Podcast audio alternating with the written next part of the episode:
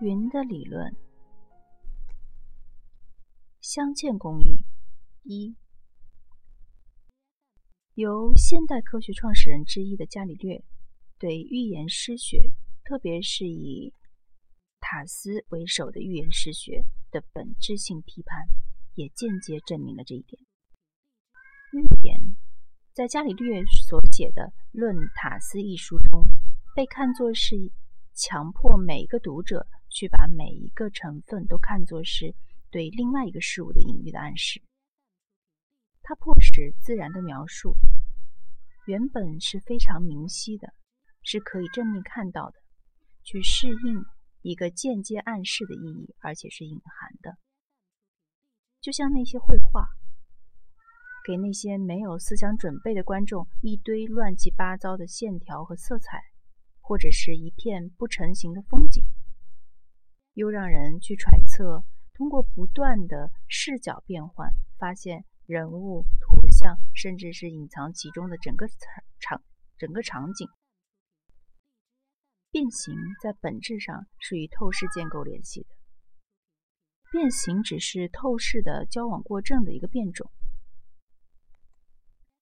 但跟绘画的相似性还不止于此。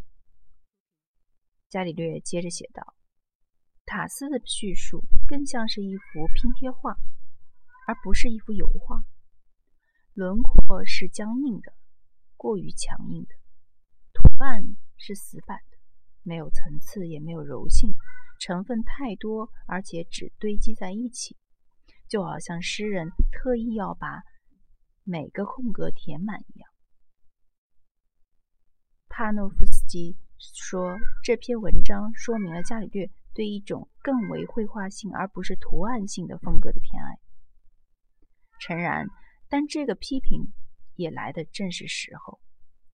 它表明了预言手段以及一个与透视原则体系相关联的艺术和实践之间的在本质上的联系，从而一下子确认了寓意画像学计划的模棱两可性。因为，假如里帕在著作中发展了。发展的符号理论在某些方面跟古典古典时代的理论相符合。由于他对图像的不同因素的肢解和铺陈，它同时也跟很久以来就形成的图像体系一致。表现的云涉及云以及它在绘画类型中所起的作用。里帕的《图学》一书中，除了阐释了云的可以表现空中移动以及神奇的显灵等戏剧性场面的价值之外，还有更具叙述性价值。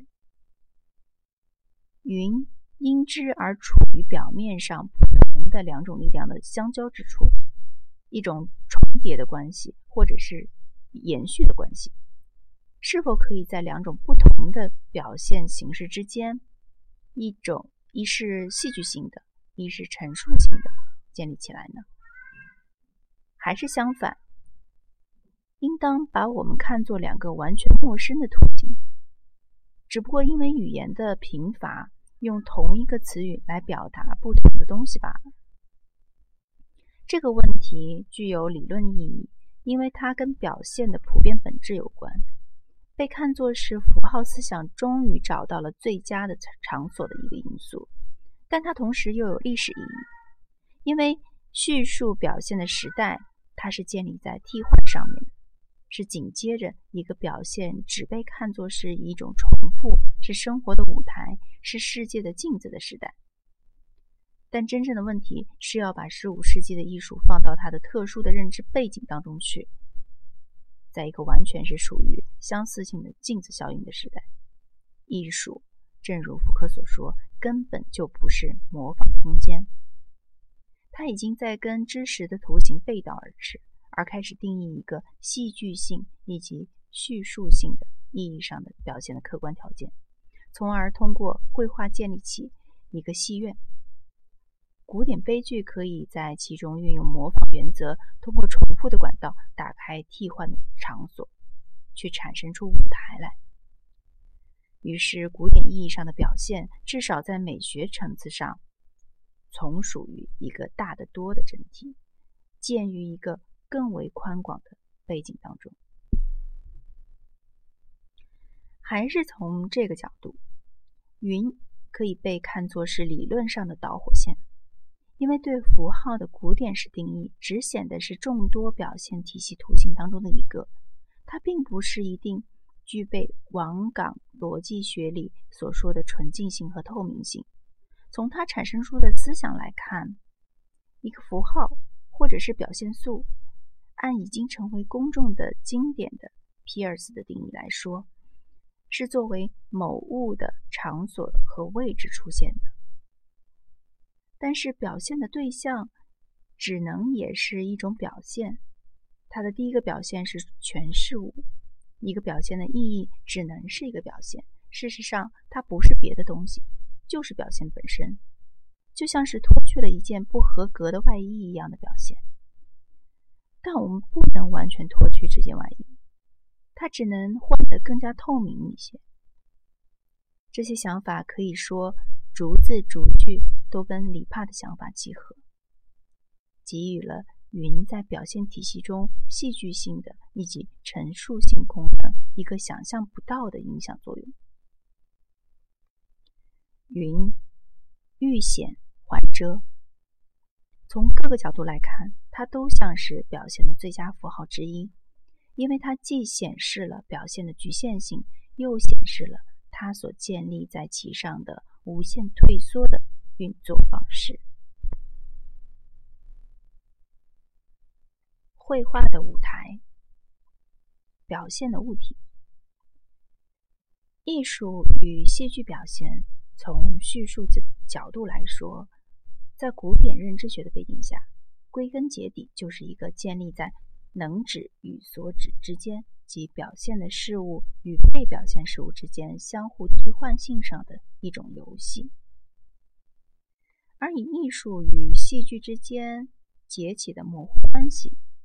早在十七世纪之前，难道不就是两种不同的表现方式之间的秘密的亲缘性的指示吗？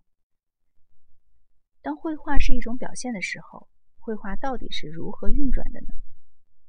因为它作为戏剧的一种同行物或者是替代物，它至少向戏剧借用了部分的手段，但同时又认为可以以自己的手段去模仿生活，甚至是去刻画人的性格与激情。如果叙述与戏剧并不互相排除，可以连接起来，并在戏剧舞台上以绘画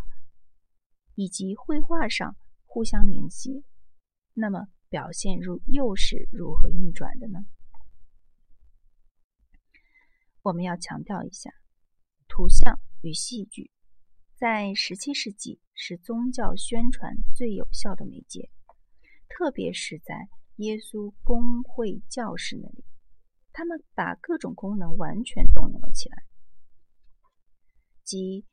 附带有名言或格言的图像。以及各种各样的戏剧组织、戏剧表现、歌剧、舞蹈、群众剧和各种不同的热闹戏。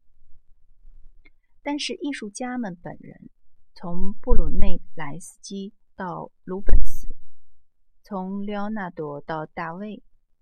也都是同样做导、做导演、做装饰师、做道具师，甚至为什么不能做诗人以及舞台剧作者？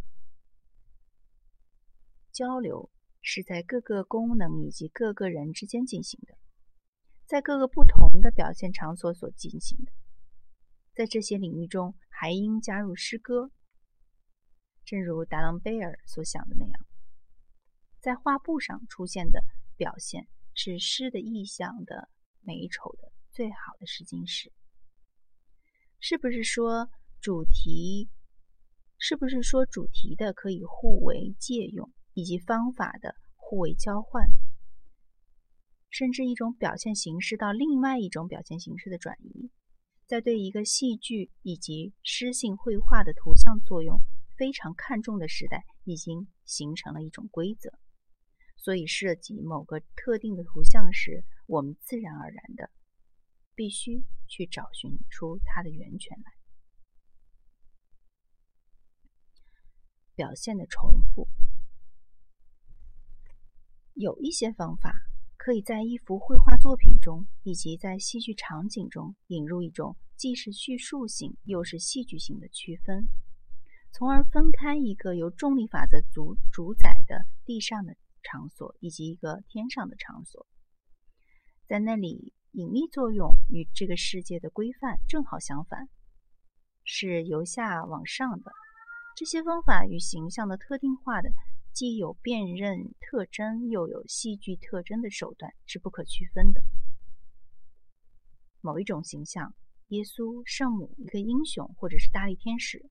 是可以根据某些不同的特征来辨认的。同时，可以根据他在舞台表演或戏剧情节当中的背景中的位置。但是，两个叠层的画面的区分，一个地上，一个天上。并非跟表现的双重性没有关系。事实上，正如我们从苏巴朗的《幸运的阿隆索》、罗德里格斯的《幻觉》的例子当中看到的，在同一幅画面中，可以同时出现两个场景或者两个互为补充的戏剧因素，但它们在同一种视觉整体中同时出现却是成问题的。在这些画面当中，有人无法加入到。给予圣人或者是幸运儿的荣光当中去。相反的，观众却如后来加上去的人一样，可以进入一个排外的视觉圈内，就像在舞台上，有些时候在一个表现的内部出现第二个表现，只有部分的演员是可以加入的。这也就是所谓的戏中戏。这种例子最明显的就是哈姆雷特。给他的亲友演的喜剧，通过这这种一个场景套到另外一个场景的效果，表现开始自我摧毁，或至少开始否定作为表现的自我，给观众看的不再是一种表现，而是表现之表现，而且完全是自足的，而表现的本质却是必须产生一出戏。而这就是表现的内在矛盾，因为他作为表现，只有在他公开的把自己作为表现的时候，甚至把自己看作是表现之表现的时候，他才能得到真正的保证。这一点，当我们看到从乔托到大卫，甚至以后的众多的众多的绘画作品时，经常被忘记。然而，我们正是对这一点要多加注意。因为涉及弄清艺术与现实之间的关系，以及在某种情况下，在绘画系列以及戏剧的不同形式之间产生的关系。有一点是明显的：关于所谓的文艺复兴艺术，甚至中世纪结束期的现实主义的众多讨论，完全没有意义。因为绘画的表现，并不只是参照于可感知的物的自然秩序。而更经常的是与文化以各种方式为自身定制的戏剧秩序相参照。今天有一点已成定论，即在整个中世纪期间，绘画图像的发展跟用来在戏剧方式上揭示基督教的传奇片段的种种伴随礼礼拜仪式的艺术是同时的。这两种不同的表现系统中的每一方都对另一方有影响作用，而且借助于另一方的长处。但是，不管是文艺复兴，还是古典主义，还是古典时代，或者或者是巴洛克时代，也并没有终止这种绘画与戏剧、舞台和图像之间的面对面的对话。皮埃尔。弗兰卡斯泰尔证明了文艺复兴是如何改变了一种对话的术语与条件。这种对话以前在西方经常是可以互换的。翻新了戏剧以及绘画的主题和道具，